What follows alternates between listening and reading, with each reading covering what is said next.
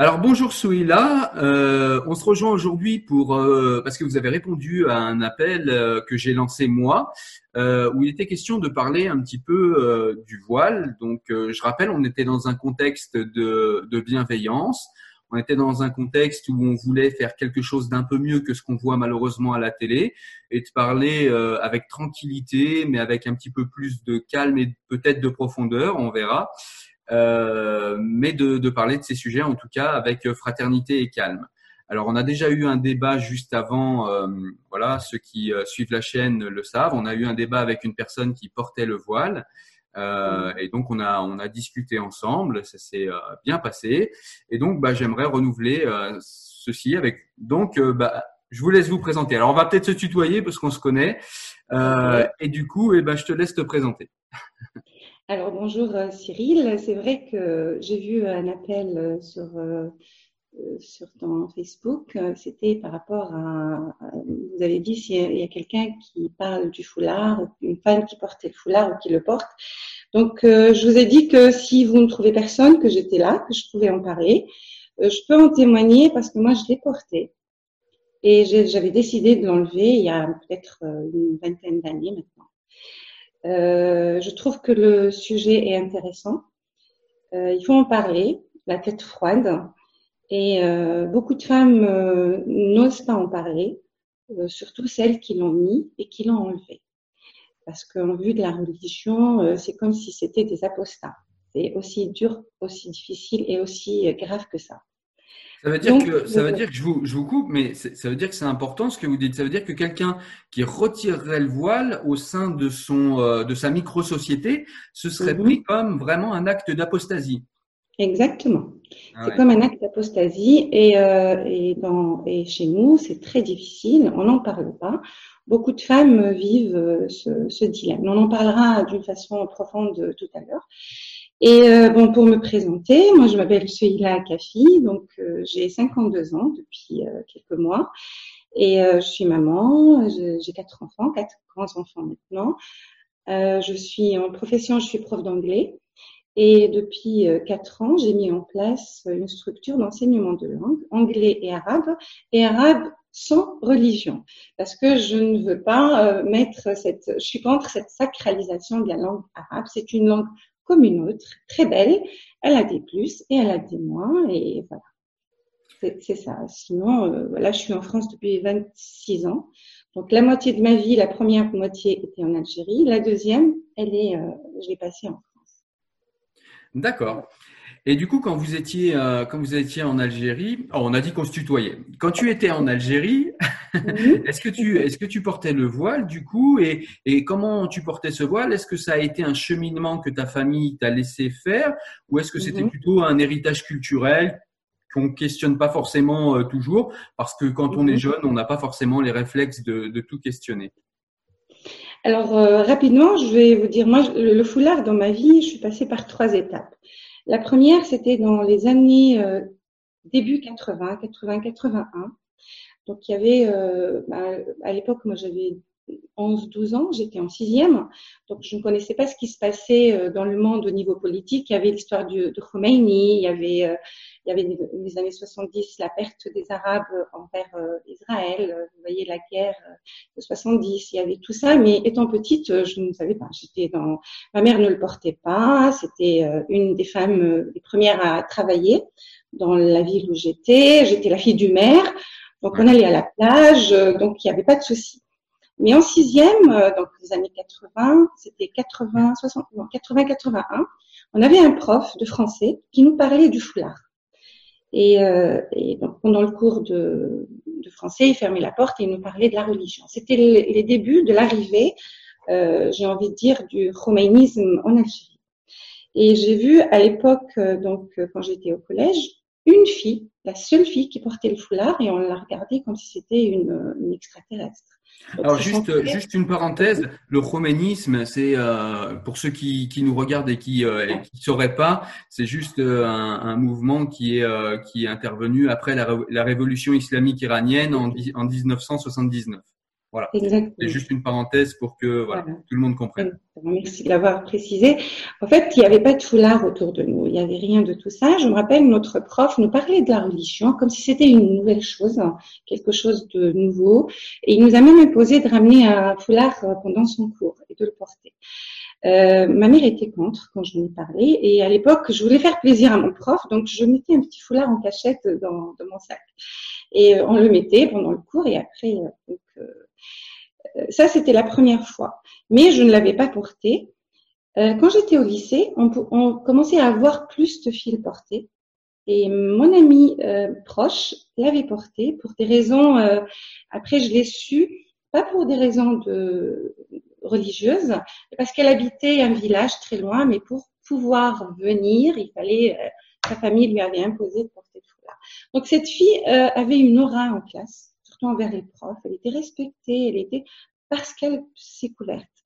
Et, et, on en a discuté et moi j'avais envie de le porter. J'en ai parlé à mes parents, j'avais à l'époque 15-16 euh, ans. Et c'était un refus total. Donc, mon père et ma mère m'ont dit mais c'est quoi? C'était pour vous dire à quel point c'était pas ancré. Euh, je l'ai porté à 23 ans, quand je m'apprêtais, j'étais à l'université. Euh, je m'apprêtais à me marier aussi, j'ai connu mon mari à l'université.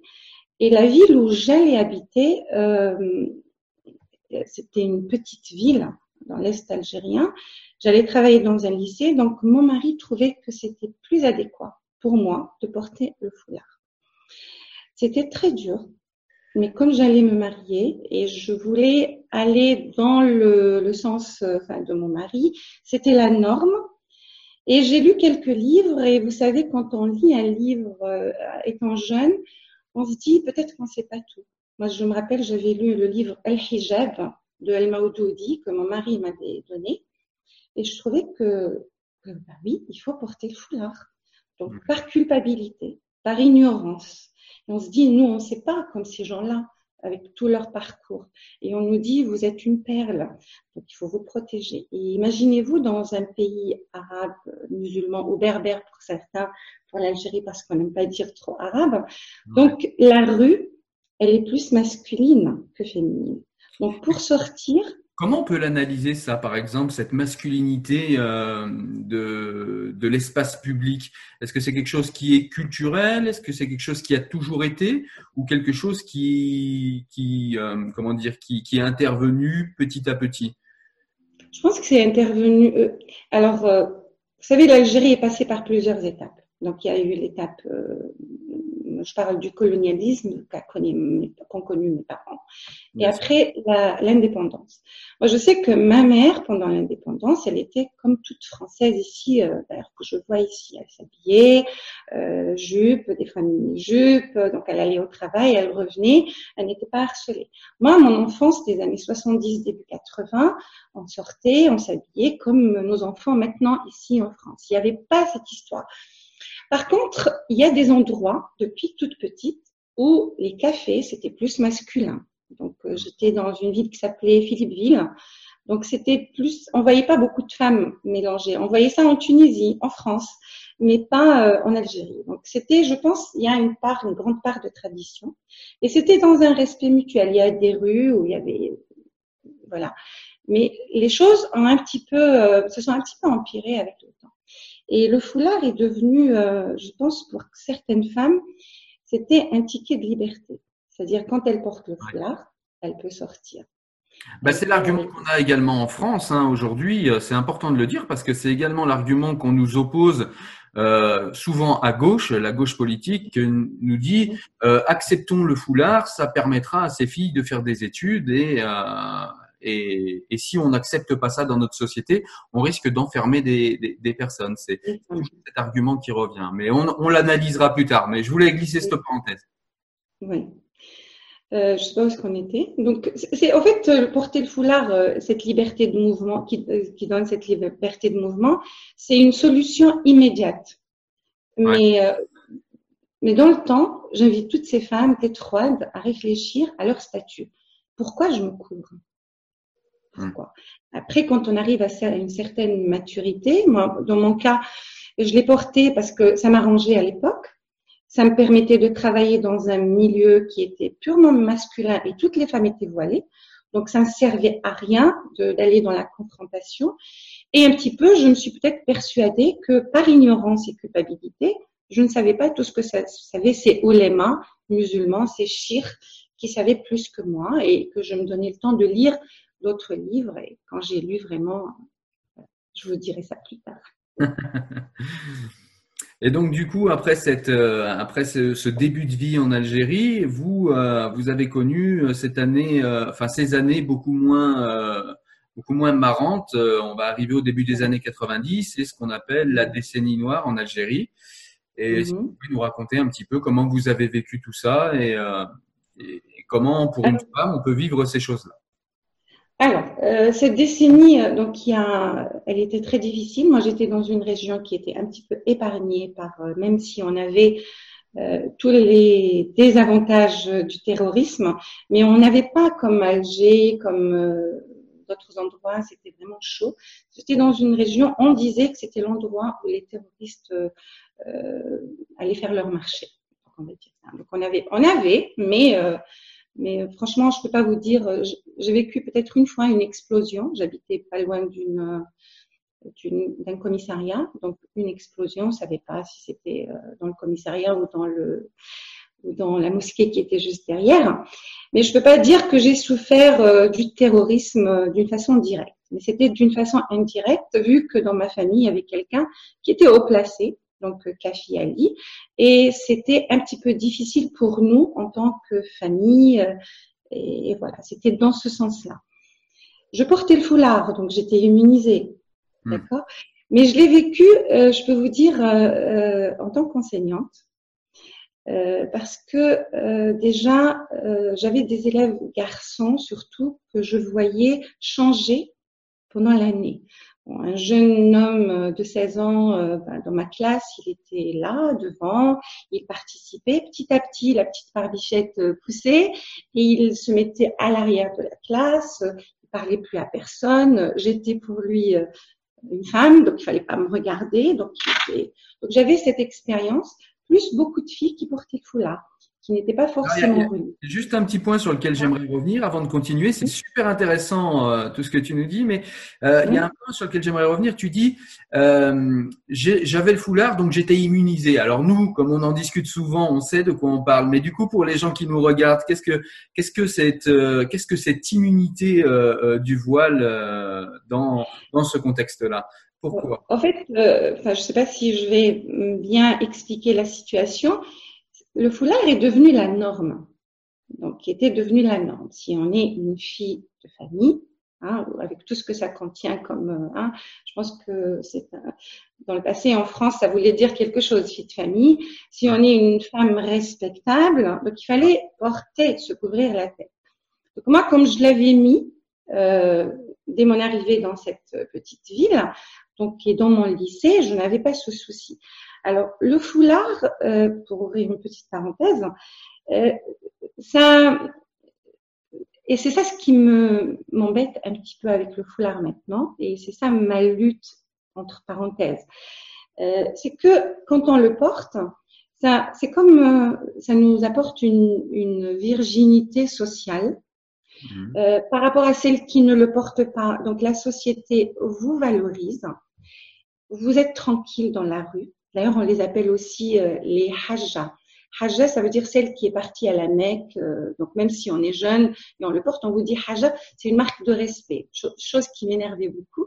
Mais voilà. Donc, moi, c'était, même si je n'étais pas à l'aise, c'était, j'étais tranquille. Hmm. Voilà. Donc ça donne une respectabilité supplémentaire euh, quand on est dans une société où la religiosité se développe voilà, c'était une norme. Beaucoup de femmes pour se marier l'ont porté. Beaucoup de femmes pour avoir une, une nouvelle vie euh, virtueuse, euh, enfin virtueuse aux yeux de la femme. Alors je vais vous dire quelque chose qui pourrait vous choquer. C'était comme le voile sur la tête. C'était comme c'est comme un hymen. Et vous savez l'importance de la virginité dans notre culture. Tout à fait, tout à fait. Voilà. D'accord. Et donc du coup, vous en étiez à nous dire que vous avez vu euh, vos élèves, euh, les petits garçons que vous, euh, que, à qui vous appreniez une matière, changer, commencer à laisser pousser la barbe, à, s'éloigner un petit peu et puis à moins vous regarder parce que vous vous incarniez pour eux, j'imagine, la femme, la tentation. Voilà. C'était ça. Et ce qui était dur pour moi, c'est de revoir il y a quelques années la même chose ici en France. C'est ça, qui m'a et ça on va faire la transition. Et du coup, vous, mhm. vous êtes arrivé en France euh, à quel moment euh, environ? Alors, c'est une bonne question. Alors, moi, arriver en France, ce n'était pas euh, quelque chose de programmé. J'étais très bien dans mon pays. Euh, donc, que ce soit d'une façon côté économique ou côté familial. Donc, vivre à l'étranger, c'était pas vraiment dans nos projets. Ça s'est fait. mon mari est venu faire, a réussi un concours il est venu faire sa spécialité en médecine. Donc, il est venu, j'ai dit, bon, tu fais ta spécialité et après tu reviens. Mais finalement, vu la conjoncture de l'Algérie, euh, étant jeune, à l'époque j'avais 25 ans, euh, j'avais une fille, euh, donc mon mari est loin de moi. Au bout de deux ans, c'était un petit peu difficile, donc j'ai pris un congé. Euh, une maison de disponibilité, hein, je pense que ça s'appelle toujours comme ça. Et j'ai voilà, et j'ai rejoint mon mari le temps qu'il finisse sa, sa spécialité de 5 ans et le projet est de rentrer en Algérie. D'accord. Parfait. Je suis, je suis là. Donc c'était c'était ça. Donc c'était pas on est j'ai pas fui mon pays, je suis pas. Au contraire, c'était très difficile de, de vivre cet arrachement à l'époque parce que c'est quand même un changement, même si on, a, on est francophone en Algérie, on a cet héritage de la culture française, mais vivre dans un autre pays, un autre continent, une autre langue, une autre culture, c'était vraiment difficile. Qu'est-ce qui vous a le, qu'est-ce qui t'a euh, le plus choqué euh, quand tu euh, quand tu es arrivé en France? Qu'est-ce qui euh, au, niveau au niveau culturel, qu'est-ce qui a été le plus euh, pas forcément traumatisant ou choquant, mais un petit peu euh, rigolo, bizarre ou ou voilà des choses où on se dit tiens il n'y a pas ça chez nous, c'est c'est étrange, alors soit positif ou négatif, mais voilà. oui alors choquée non, j'étais pas choquée. J'étais contente. Je suis venue plusieurs fois avant de décider de rester avec mon mari rien ne m'a choqué en France. Tout m'a été agréable. Euh, c'était une découverte agréable. Euh, j'ai atterri à Strasbourg. Ouais. Donc euh, c'était euh, c'était encore une culture euh, comme ici maintenant je suis en Bretagne. Il y avait une, il y avait la France et il y avait la culture alsacienne. Donc c'était j'ai atterri avec mon foulard aussi parce que je me suis dit bah je le porte, c'est moi, pourquoi l'enlever? Et, euh, et j'avoue que, euh, bah, on parlera peut-être du foulard après, mais je, pour répondre à ta question, c'était une belle découverte en fait. C'était, il n'y avait pas de problème, j'ai pas souffert du racisme, jamais.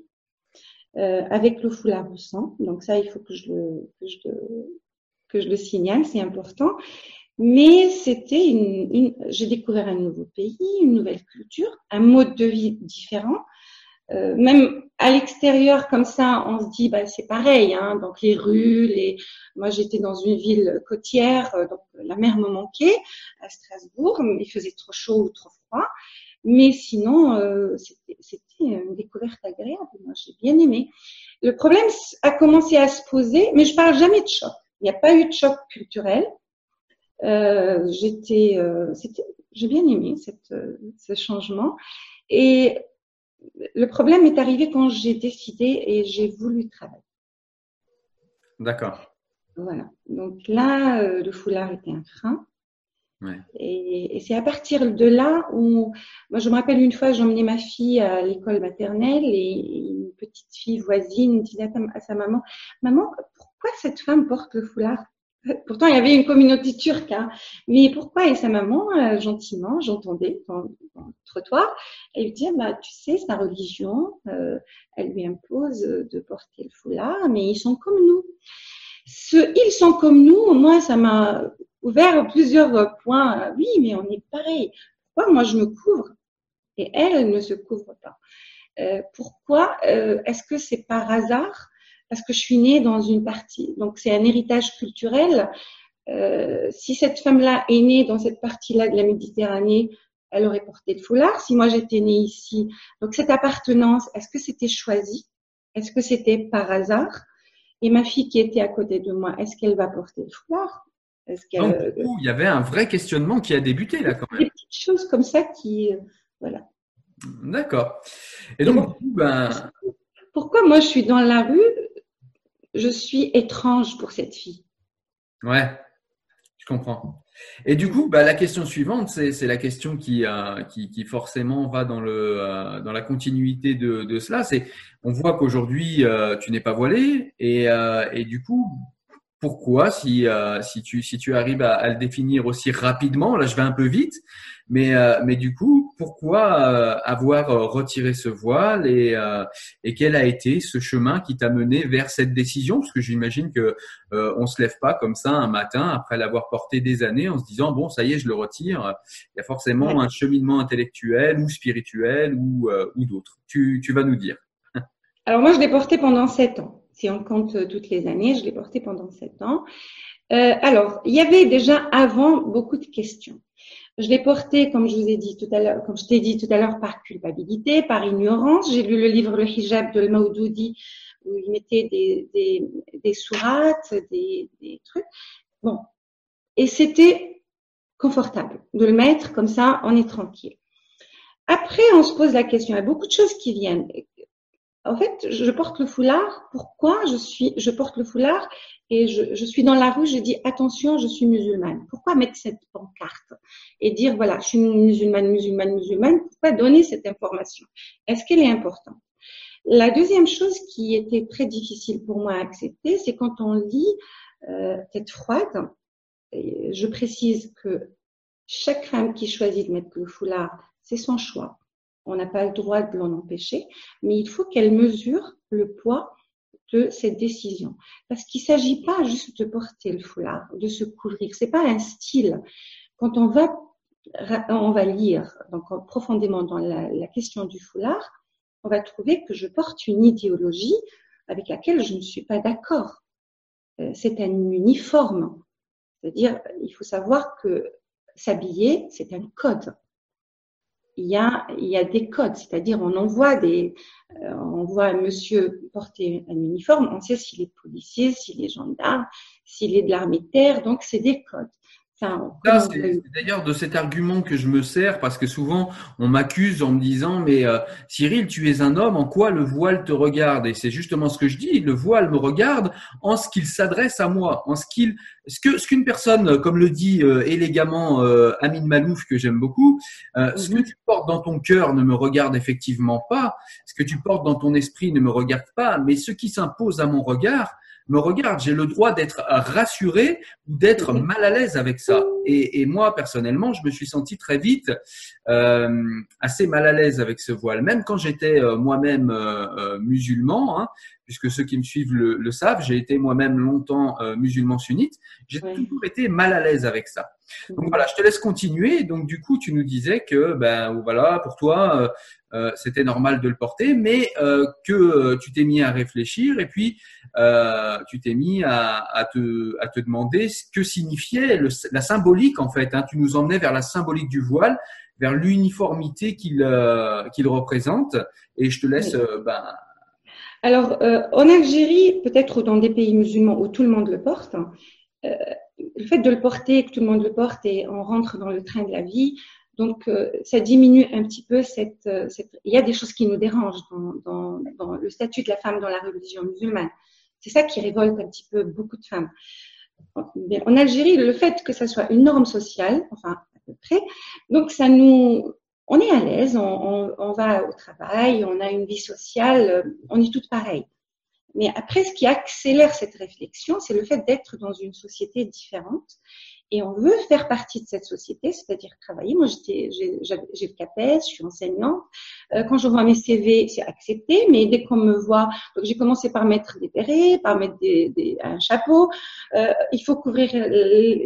Après, je me dis, mais, mais pourquoi? Donc, je suis allée un petit peu plus loin. J'ai lu le Coran euh, d'une façon, euh, pas en étant victime, mais plutôt en étant actrice, c'est-à-dire je lis ce livre euh, pas pour le réciter, mais pour le comprendre avec euh, et puis c'est ce que je dis souvent, c'est-à-dire que tu peux aller directement au texte sans intermédiaire, parce que souvent on lit des versets qui sont des versets bien pratiques qui sont retirés du Coran, qui sont réinterprétés dans un autre livre, et on va jamais réellement au texte pour le comprendre. Et ça c'est important. Ouais, je te laisse, euh, je laisse nous expliquer. Donc voilà, allez, allez lire le Coran comme étant actrice, c'est-à-dire euh, le comprendre. Ben, ben, je, je, je, enfin, je sais pas.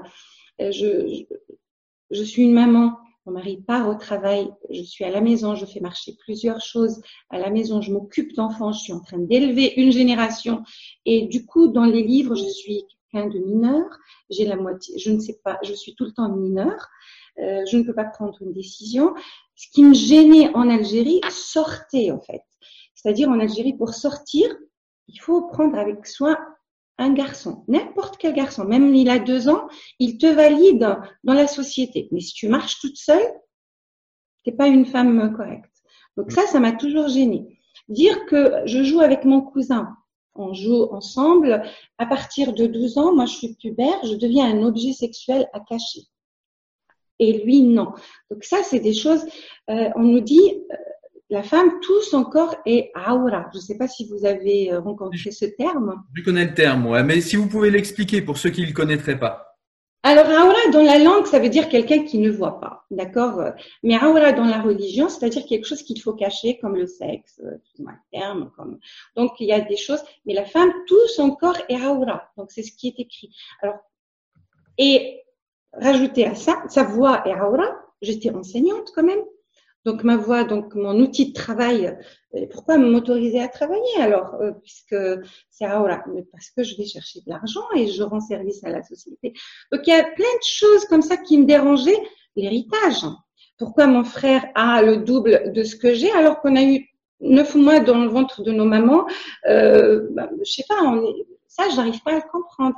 Mais après quand on lit le Coran et je conseille à tout le monde tout le monde de lire le Coran et avec ce qu'on appelle asbab nuzul, parce que chaque verset, il a une raison. Il y a quelque chose qui est arrivé dans la société euh, à l'époque de Sayyidina, du prophète Mohammed, et ça a donné, euh, ça a donné lieu à une sourate et un verset, à une décision. C'est-à-dire le euh, comprendre dans son contexte historique, en fin de compte. Historique, voilà. Par exemple, l'imposition du, du, hijab, elle était, euh, enfin, du hijab, après il faut comprendre est-ce que c'était vraiment se couvrir la tête ou pas. Donc c'était, elle a une raison. Il y a des choses qui sont arrivées à cette époque-là et ils ont trouvé une solution à cette époque-là. Donc maintenant, notre moi, je suis pas occidentalisée. Je suis moi-même. J'étais comme ça. Ma mère était comme ça. Donc, avant, si j'enlevais mon foulard à la maison, j'étais comme vous me voyez maintenant. Ce qui me dérangeait, peut-être je, je pars dans tous les sens, Cyril. Vous me dites. Non, c'est très important. C'est très important. À l'époque, quand je, voilà, à l'époque quand je le portais, ce qui me gênait aussi, c'est que euh, c'était cette petite, euh, ce petit calcul que chaque femme devait se faire dans sa tête à chaque fois qu'il y avait un homme en face d'elle.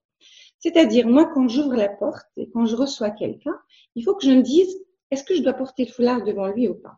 Pour savoir si je porte ou pas, est-ce que je suis mariable à lui si jamais mon mari venait à disparaître?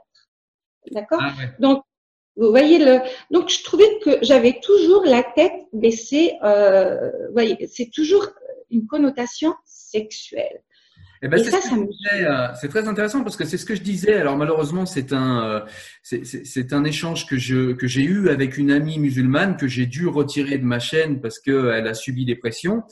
Euh, et justement, dans ce débat, je disais que ce qui me dérangeait, moi également, dans le voile, c'est que c'est avant tout quelque chose qui s'inscrit et qui vient. Moi, j'appelle ça, alors le mot est peut-être fort, mais moi, j'appelle ça une aliénation. C'est-à-dire que c'est quelque chose qui vient installer quelque chose dans la tête des gens. C'est pas seulement le voile qu'on voit, c'est pas seulement le, bout de tissu en lui-même, c'est ce qu'il vient mettre dans la tête de celle qui le porte. C'est ça qui me dérange le plus. Exactement. C'est-à-dire, euh, je me cache parce que je suis un objet sexuel qui pourrait être désiré et cet homme-là en face de moi, donc il faut que je me cache parce que c'est un futur prédateur si jamais. Euh, euh, voilà. Donc tout est basé sur ça, ça me dérange. Au bout d'un moment, on a envie de s'élever on a envie de vivre en tant que tel. Bon, vous allez me dire c'est confortable pour, pour vous, pour moi, celui-là, vous allez me dire c'est confortable, je vis en France. Oui, c'est vrai, c'est plus confortable pour moi que d'autres femmes là-bas. Euh, j'ai au-delà de 50 ans, mais bon, je l'ai enlevé un peu plus tôt, hein, ça fait plus de 20 ans. Et donc, j'ai donné mes preuves. Si je suis une bonne femme ou une bonne citoyenne ou une bonne personne, j'ai fait mes preuves. Donc là, à mon âge, je suis au-delà de tout questionnement. Voilà ce que je me dis et c'est pour ça que je suis devant vous. Peut-être dix ans avant, je ne pouvais pas. Et je vous dis que le fait de, retirer le foulard, moi, je ne l'ai pas caché. C'était une décision personnelle. Mon mari euh, n'a pas interféré. Euh, ça aurait été vraiment difficile s'il m'avait dit, mais non, il faut que tu portes. Non, je l'ai décidé. C'était pour pouvoir vivre dans cette société française, pour pouvoir voyager sans avoir cette pancarte, écartez-vous, je suis musulmane, sans porter cette idéologie à laquelle je suis complètement à l'opposé. Et, et, j'étais à l'aise parce que je sors, on me dit bonjour. Je vais acheter du pain. La boulangère me dit bonjour. Ça paraît bête, on va me dire, mais tu retires ton foulard pour le bonjour d'une boulangère. Mais je vous assure, c'est très important. Je rentre dans un magasin. Est-ce que ça fait pas euh, euh, écho à quelque chose? Alors, j'aimerais bien te lancer sur ce sujet parce que pour moi, c'est important. Tu disais que le, corps de la femme est aora, c'est-à-dire qu'en gros, il est, euh, voilà, tout son corps, même sa voix, euh, euh, voilà, c'est à cacher. Et du coup, ça veut dire que la société ou bien la religion, enfin, en, tout cas, c'est souvent entremêlé société et religion, décide que le corps de la femme n'a qu'une seule et unique symbolique, euh, c'est le sexe. C'est-à-dire que pour moi, euh, un corps de femme, c'est aussi euh, tout simplement un véhicule d'une âme, et c'est la, la manifestation physique d'une personne humaine. C'est une femme dans un second temps, et c'est éventuellement un objet sexuel que dans l'intimité amoureuse. Mais avant tout cela, ça n'est que euh, un corps euh, féminin qui euh, promène une âme féminine avec laquelle je peux être ami, avec laquelle je peux discuter, avec laquelle je peux échanger intellectuellement. Et là, on ravit tout ça, on enlève tout ça et on dit tu n'es qu'un sexe sur pattes et il faut le cacher. Et c'est ça qui, qui, me dérangeait moi énormément. Euh, c'est-à-dire, euh, euh, je suis une personne, j'ai une personnalité, j'ai un caractère, j'ai des idées, je, je, pourrais être intéressante dans, dans l'échange, je pense humblement, mais et, c'est pareil avec les autres.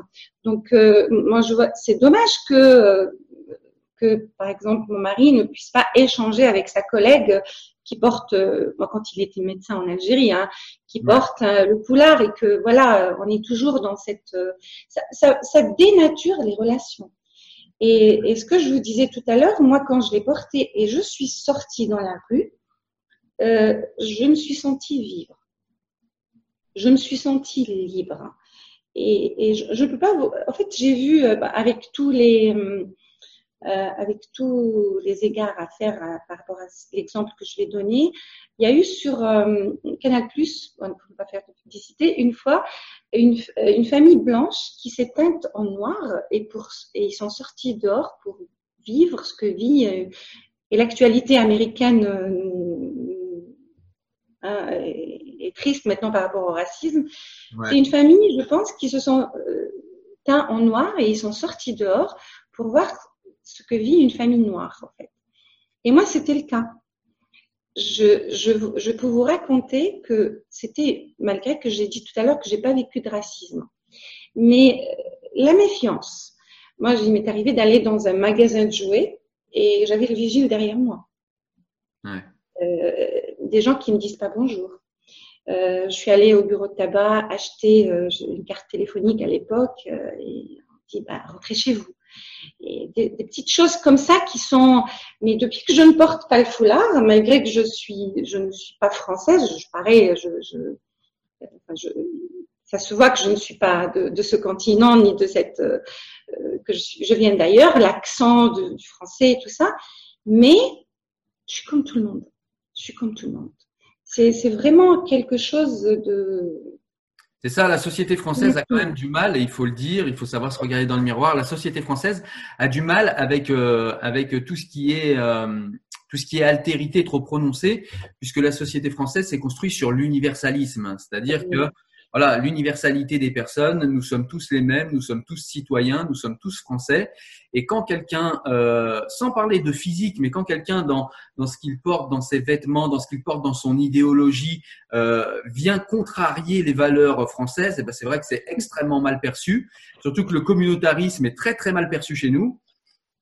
Et mais il faut dire que c'était les années 90, 90 euh, c'était l'époque de, des, attentats RER e et tout ça. Donc, euh, après, c'est des petites euh, choses, mais c'est plus moi qui étais à l'aise. Je vais à l'école, je vais partout, euh, normal. J'ai pas besoin de parler ni de mes origines, ni de mes, euh, ni de, de, dire de quelle religion je suis. Ni Il y a ça qui est, euh, qui est extrêmement réducteur aussi pour l'identité, j'imagine. Ouais, c'est un sujet important. C'est que c'est réducteur pour l'identité, c'est de toujours, avec ce voile, ramener la personne à sa religion, à éventuellement ses origines, et tu n'es que ça. Et tu, tu n'es que ça, pas parce qu'on décide que tu n'es que ça, mais tu n'es que ça parce que tu ne montres que ça. C'est-à-dire que tu, tu mets ton identité. Une identité, c'est complexe. On est plein de choses en même temps. Je suis français, je suis végétarien, je suis hétéro. Il peut y avoir, euh, je sais pas, un franco-turc ou une franco-algérienne comme toi, qui peut-être a des idées politiques sur telle ou telle chose. Toutes ces choses font partie de nos identités et elles sont toutes différentes les unes des autres. Mais quand on euh, met, euh, c'est un peu comme euh, moi je fais souvent le parallèle, c'est ceux qui, qui, tu sais, qui font la gay pride, etc. J'ai rien contre ces gens, mais quand tu fais de ton sexe ou de ta sexualité un déguisement, ça veut dire que tu réduis ton identité à une seule partie. Et ça veut dire, dans le cas du voile, bah, que tu réduis un petit peu aussi ton identité qu'à ton islamité. Tu n'es musulman avant toute chose. Et c'est vrai qu'en France, ça passe d'autant plus mal que pour nous, la République est presque une religion. C'est-à-dire que les lois républicaines sont au-dessus de tout. Et si tu mets quelque chose au-dessus des lois républicaines, pour un Français, il y a problème déjà. Exactement. Alors, euh, ce qu'il faut préciser, c'est que moi, je parle de moi-même, hein, c'est-à-dire de ma vie, c'est personnel. Je respecte celles qui sont nées ici, et qui le porte, mais il faut, comme j'ai dit tout à l'heure, qu'elle sache qu'est-ce qu'elle porte comme idéologie. Moi, j'ai l'impression que quelqu'un qui porte le foulard par naïveté ou parce qu'il se sent, euh, il se sent, il sent qu'il fait partie d'une certaine, euh, il veut le montrer en fait, il veut montrer. Comment? C'est de l'identitaire. C'est exactement, c'est de l'identitaire. Donc le problème est vécu, si c'est un problème, est vécu de l'autre côté de la France euh, il faut que ces femmes-là sachent que, moi j'ai l'impression que c'est comme euh, maintenant avec le corona, on dit porteur et non porteur. Là, avec le foulard qu'on porte parce que pour se marier, ou parce qu'on est bien, ou parce qu'à la mosquée on nous a dit qu'il fallait porter, moi, j'invite ces femmes à lire le contexte dans lequel ces, ces versets sont, sont venus, euh, la tête froide, et de se faire confiance et aussi euh, de faire attention à ce que vous portez comme message. Euh, on peut pas être tolérante, on peut pas se dire euh, euh, humaniste alors qu'on porte cette idéologie qui est véhiculée à travers le foulard. Donc euh, il faut faire attention. Parce que pour toi, quelle idéologie du coup porte le foulard en lui-même? Moi, je pense que il faut juste chercher qui nous pousse à porter le foulard. Hmm. Ils servent quelle politique? Comment la femme est considérée dans ces sociétés-là Après, euh, moi, je suis allée dans des pays comme euh, le Qatar, euh, Dubaï. J'ai vu les hommes et les femmes qui portent, voyez, les, grands, les robes blanches, pour, blanches et, les, et les femmes, des fois, elles se couvrent le visage, des fois pas. Ces gens-là, on voit bien que c'est leur costume traditionnel. Ils le portent bien et ils sont bien dans leur environnement. Mais tout ça nous a été imposé par, euh, par une idéologie euh, wahhabiste euh, et, qui est vraiment, qui, n'est pas la nôtre en fait.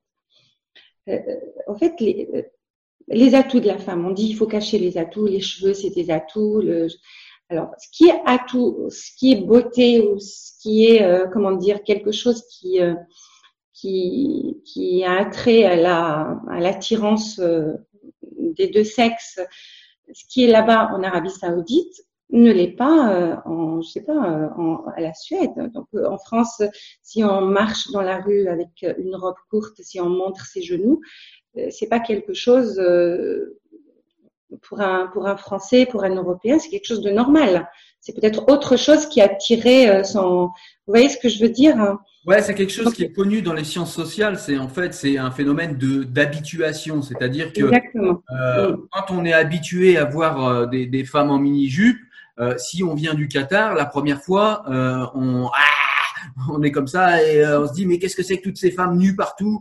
Ouais, ouais, En fait, quand on a grandi dans ce genre de société, on a appris à comprendre que le corps de la femme, que ses jambes, que ses bras, que ses mains, que sa voix, que ses cheveux euh, ne sont pas des, ne sont pas des, euh, des, invitations sexuelles, ne sont pas non plus euh, des, des sexes. C'est-à-dire que on a des sociétés effectivement qui pensent que les mains, par exemple, pour parler de l'Arabie Saoudite, les mains d'une femme peuvent voilà donner envie d'un rapport sexuel. et selon les sociétés, ils y vont de leur degré. Alors pour certains c'est les cheveux, pour certains c'est les mains, pour certains c'est la voix, pour certains un regard suffit. Euh, j'ai en mémoire cette femme afghane qui avait donné la main juste à, à, un garçon du village et qui, euh, qui avait été assassiné, violé collectivement au nom de la religion, etc. Euh, chaque, chaque religion, pas chaque religion, chaque pays. Exactement. Donc là, on est en train d'importer ça ici, alors que ça n'a pas lieu d'être ici. Justement, bah, la question suivante, j'allais terminer. La question suivante, c'est euh, justement, toi, en tant que linguiste, euh, qu'as-tu sorti du fameux verset qui porte, euh, porte la lourde responsabilité de d'imposer le voile à la femme?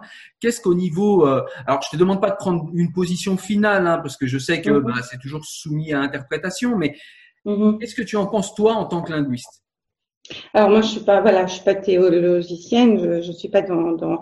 mais par exemple le, le foulard il est dans trois versets, enfin, d'après les interprétations. Donc, on a le, la fameuse Surat Nour, et là, on parle vraiment pas de cheveux. Dans le Coran, il n'y a pas couvrir ses cheveux ni couvrir ses oreilles. Alors que dans d'autres cas, le Coran est vraiment très précis. Par exemple, pour euh, le maharem, les gens euh, vers lesquels, euh, autour de nous, euh, à qui on peut montrer ses atouts. Ça, on reviendra après. Mm. Et donc, c'est par rapport à, quelque chose qui est arrivé à l'époque. Et rimal, c'est quoi rimal dans l'histoire et dans le, dictionnaire arabe?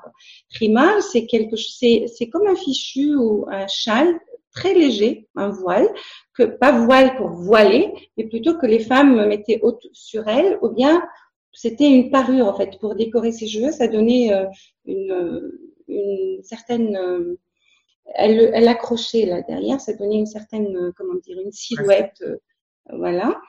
Et on leur demandait de cacher avec ce voile leur euh, jaib, donc la fente, et c'était le, c'était le décolleté. Donc ici, à l'époque, les femmes, il faut savoir que les femmes avaient des... le mot décolleté. C'est-à-dire que dans le Coran, il y a le mot euh, décolleté, la fente. En fait, il dit jaib. Jaib, ça veut dire une poche, une ouverture, une fente. Et, et, et c'est ce qui se disait à l'époque par rapport au... Parce que les robes étaient très ouvertes et il n'y avait pas de sous-vêtements. Donc, euh, les femmes, quand elles se baissaient, c'est pour des, des c'est vraiment pratique. Hein, c'est pour. Euh, donc, on leur demandait de couvrir ça pour être décente. Il faut savoir que à l'époque, euh, les gens s'habillaient différemment. Il y avait d'autres traditions, d'autres. Maintenant, nous, c'est vraiment différent. Vous savez pourquoi, pour juste ouvrir une petite parenthèse, pourquoi les femmes font la prière derrière les hommes? Je sais pourquoi pas. Les femmes, voilà, pourquoi les femmes, par exemple, pendant la prière, elles sont derrière et quand, le, euh, quand, quand la prière est finie, les femmes lèvent la tête après les hommes. C'est ça. Elle lève la tête après les hommes. Pourquoi? Parce qu'il y a eu un, il y a eu une situation où euh, euh, les, hommes ne portaient pas, ils portaient des robes euh, courtes comme les salafis. Maintenant, il n'y avait pas de pantalons et des, des sous-vêtements. Et quand les, les hommes se blessaient pour faire la prière, si les femmes levaient la tête avant les hommes, elles pouvaient voir des choses. Donc derrière. Donc c'était ça. Et c'est écrit dans les livres religieux de, de la tradition musulmane. Et donc, ça, c'était la première, c'est couvrir la fente. Donc, il n'y a pas cheveux, il n'y a rien du tout. C'est-à-dire, prenez votre châle. Moi, je trouve que ceux qui sont plus cohérents par rapport au texte, c'est les Pakistanais. les Pakistanais et les Pakistanaises, elles portent euh, donc leur grand voile au-dessus de leur. Euh, et quand elles vont faire la prière, elles, elles mettent euh, le voile. Mais ce n'est pas une obligation. Il faut dire aussi que dans le Coran, la femme qui ne porte pas le foulard, il n'y a aucune punition pour cette femme. Donc il n'y a pas le mot cheveux, il n'y a pas le, il a pas le mot euh, euh, oreille, cacher les oreilles, ni cacher les Donc ça veut dire, ça veut dire quelque chose d'important. Ça veut dire que cette euh, différenciation de vertu et cette cette façon de considérer la femme voilée comme une musulmane plus plus plus, comme tu nous le disais tout à l'heure, ne trouve pas son origine dans le Coran. Pas du tout. Euh, deuxième chose, on a euh, dans Surat, le verset de Ahzab, Surat al-Ahzab, on parle aussi de, de Jilbab. Jilbab, euh, ce que porte. euh, donc, c'est une sorte de manteau ou un long voile qui a été décidé euh, dans un contexte bien particulier. Les femmes de, les femmes musulmanes et surtout les épouses du prophète allaient faire leurs besoins dans un endroit retiré chaque soir. Et elles étaient harcelées par des hommes, comme partout. Il y a des gens qui sont mal. Donc, ça a gêné. Donc, on leur a dit, ben, mettez. Donc, il y a le- la première chose, mettre le voile pour cacher. Et deuxième chose, ce, ce manteau qui est mis surtout par les, par les Iraniennes. Donc, on met sa robe et au-dessus, un gros manteau dur et noir. Parce que quand elles se baissaient faire leurs besoins, donc ce manteau venait derrière, leur cacher euh, leur derrière. C'est tout. C'est juste pour cette raison-là qu'on nous fait tout un pataquès euh, maintenant par rapport à, par rapport à ça. Maintenant, on a les toilettes, euh, il y a des portes, euh, euh, euh, il a pas. Après, il y a une autre histoire que les théologiens, certains pour le foulard sortent, c'est le sitar. Le sitar, c'est un rideau. Et euh, c'est juste un rideau, donc ça n'a rien à voir avec le foulard et tout ça. Mais l'origine du mot, c'est satr. Satr, c'est-à-dire protéger. Et protéger, on met des rideaux pour nous protéger du regard extérieur. Et sitar, c'est juste un rideau. Ce n'est- pas quelque chose qu'il faut. Donc, à l'époque, euh, par rapport à, à un événement, il y a un ami du prophète qui a dit, ben, Aïcha est, est belle, elle me plaît beaucoup. Si un jour euh, Mohammed meurt, euh, je, je vais l'épouser. Et ça a été rapporté. Et il y a une histoire, une ayah, donc, euh, où on parle de ça, où le, le prophète, où c'est dit que ne dérangez pas le prophète. Et si vous voulez parler à ces femmes, parlez derrière un sitar et qu'il fallait. Donc, moi, j'invite tout le monde à aller euh, voir ce, ce, ces, ces versets et voir les raisons qui ont fait que ces versets-là, ce qui est arrivé, les événements qui ont fait que ces versets arrivent. Et on va voir que ça n'a rien à voir avec le foulard qu'on a maintenant.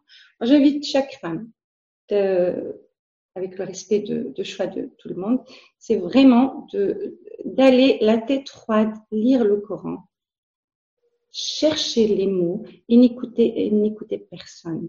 En fait, le foulard est venu dans les années euh, donc 80 après plusieurs défaites euh, par rapport euh, à la situation géopolitique de l'époque. Il faut revenir à cette période-là.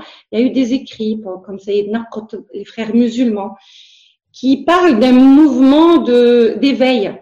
C'est-à-dire si on a toutes ces pertes en guerre en- contre Israël, contre tel et tel et tel, c'est parce que nous, on s'est éloigné de la religion.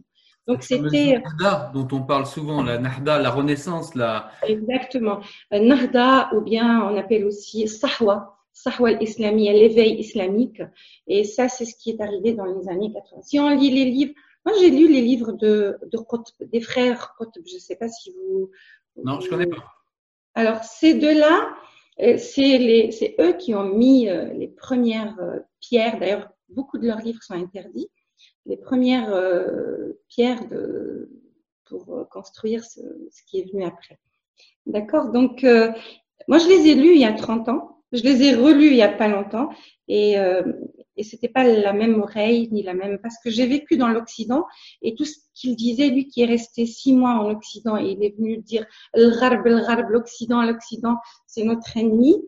Donc à l'époque, quand on vit de l'autre côté et quand on subit euh, les problèmes sociétaux euh, dans des pays comme l'Égypte, l'Algérie, quand on lit ce livre, on se dit oui, mais notre secours, notre salut est dans l'islam. Il faut qu'on fasse comme ils ont fait l'Andalousie, l'Andalous. le lire après, surtout maintenant avec Internet et tout ça, on va voir que c'était vraiment, euh, c'était vraiment euh, pour manipuler les gens et pour les pousser à voilà, revenir à une tradition révolue. C'était un côté, c'était un côté, ouais, ça a toujours été le cas pour, euh, je crois, dans toutes les civilisations. La religion sert toujours de, de liant, de, de liant politique et de vecteur politique quand on veut essayer de. Manipuler les gens. Exactement. Euh, il y avait quelque chose d'intéressant que, que, je trouvais à dire, c'est euh, euh, du coup, toi, tu, tu, voilà, tu disais que tu as arrêté de porter le voile, voilà, pour les raisons que tu nous as exposées, que tu respectes évidemment le choix de chacun, mais que tu as à revenir au texte. Et c'est vrai qu'en plus, en islam, il y a, y, a, y a, normalement, il n'y a pas d'intercesseur entre Dieu et soi, c'est-à-dire entre le Coran et soi. Et pourtant, il y a une littérature abondante autour du Coran qui est inimaginable. Et c'est vrai que il faut, il faut quand même essayer, je pense, parfois, moi, pareil, modestement, je pense qu'il faut euh, essayer de remettre en question, euh, parce qu'on dit en islam, il n'y a pas de clergé. Et c'est vrai que administrativement, familialement, il n'y a pas de clergé. Mais en islam, il y a quand même euh, ce que j'appellerais des chaînes de légitimité. C'est-à-dire qu'il y a mhm. quand même des savants qui, voilà, ont dit, ont parlé, on peut difficilement les remettre en question, etc. Alors qu'en islam, il est censé ne pas y avoir de clergé. Donc, on peut aller euh, tranquillement et sereinement, en respectant sa foi, aller direct au texte du Coran. Et je pense que Dieu est assez fort et assez puissant si on y croit, et personnellement j'y crois, pour parler au cœur du croyant sans intercesseur et sans que quelqu'un vienne expliquer ce qu'il a expliqué. La religion est là pour nous amener un apaisement. Euh, Dieu ne m'a pas créé euh, pour m'humilier. Et l'image de la femme telle qu'elle est présentée par euh, ses livres et ses théologiens musulmans, elle m'humilie en tant que femme. Voilà. Donc, euh, j'invite tout le monde à revoir. Maintenant, on assiste à, un mouvement, on appelle le mouvement des Lumières. Beaucoup de gens qui remettent en cause euh, sur Internet. il y a des chaînes YouTube. D'ailleurs, j'en ai reçu à Isidars plusieurs personnes qui remettent en question, mais avec des avec des arguments objectifs. Et, et on, par exemple, l'Azhar a dû, l'Azhar, donc l'école théologique euh, d'Égypte, a dû quand même changer son, son discours euh, sur le foulard. Et... je, je, me souviens de, de, ce moment-là où effectivement un des, euh, un des théologiens de Al-Azhar avait, avait convenu que le voile n'était pas obligatoire. Et c'était quand même de la part de cette université très conservatrice c'était une avancée majeure, effectivement. C'est un enfermement. C'est un enfermement. Tout à fait. C'est une barrière. Ouais, c'est ça. Moi, c'est ce qui me dérange le plus, c'est que c'est que c'est une barrière et puis c'est que ça réduit, euh, encore une fois, ça réduit la femme à son sexe. C'est-à-dire que quand je vois une femme voilée, eh ben, je vois euh, potentiellement, comment dire? Alors, ça va être violent, mais moi, je parle de de, de, de ma place d'homme. C'est-à-dire qu'en gros, quand je vois une femme voilée, c'est comme si elle me disait Ah, prédateur, je me protège de toi. Et... ce que j'allais vous dire. et moi, je ne suis, pas un prédateur. Je suis marié depuis 25 ans.